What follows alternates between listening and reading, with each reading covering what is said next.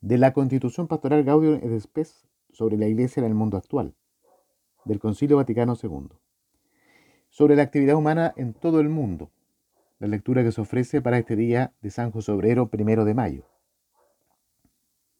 Con su trabajo y su ingenio el hombre se ha esforzado siempre por mejorar su vida, pero hoy, gracias a la ayuda de la ciencia y de la técnica, ha desarrollado y sigue desarrollando su dominio sobre casi toda la naturaleza y gracias sobre todo a las múltiples relaciones de todo tipo establecidas entre las naciones. La familia humana se va reconociendo y constituyendo progresivamente como una única comunidad en todo el mundo, de donde resulta que muchos bienes que el hombre esperaba alcanzar de las fuerzas superiores, hoy se los procura con su propio trabajo.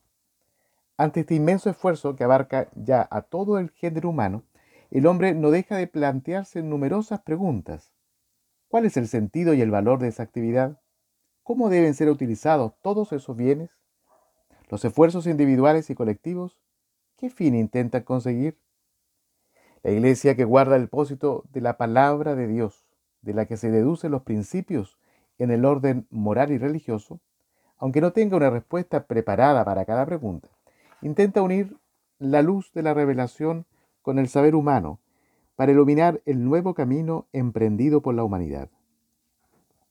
Para los creyentes, es cierto que la actividad humana individual o colectiva o el ingente esfuerzo realizado por el hombre a lo largo de los siglos para lograr mejores condiciones de vida, considerado en sí mismo, responde a la voluntad de Dios.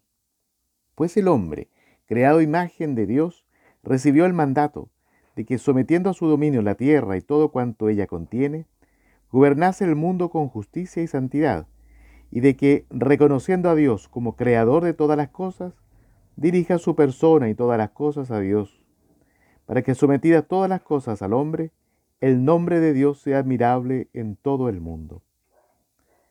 Esta verdad tiene su vigencia también en los trabajos más ordinarios, porque los hombres y mujeres que mientras procuran el sustento para sí y sus familias, disponen su trabajo de tal forma que resulte beneficioso para la sociedad, con toda razón pueden pensar que con su trabajo desarrollan la obra del Creador, sirven al bien de sus hermanos y contribuyen con su trabajo personal a que se cumplan los designios de Dios en la historia. Los cristianos, lejos de pensar que las conquistas logradas por el hombre se oponen al poder de Dios y que la criatura racional pretende rivalizar con el Creador, están por el contrario convencidos de que las victorias del hombre son signo de la grandeza de Dios y consecuencias de su inefable designio. Cuanto más aumenta el poder del hombre, tanto más grande es su responsabilidad, tanto individual como colectiva. De donde se sigue que el mensaje cristiano no aparta a los hombres de la edificación del mundo, ni los lleva a despreocuparse del bien de sus semejantes, sino que más bien les impone esta colaboración como un deber. El Señor Dios colocó al hombre a quien había creado en el jardín del Edén para que lo guardara y lo cultivara Aleluya. Esta fue la condición del hombre desde el principio para que lo guardara y lo cultivara. Aleluya.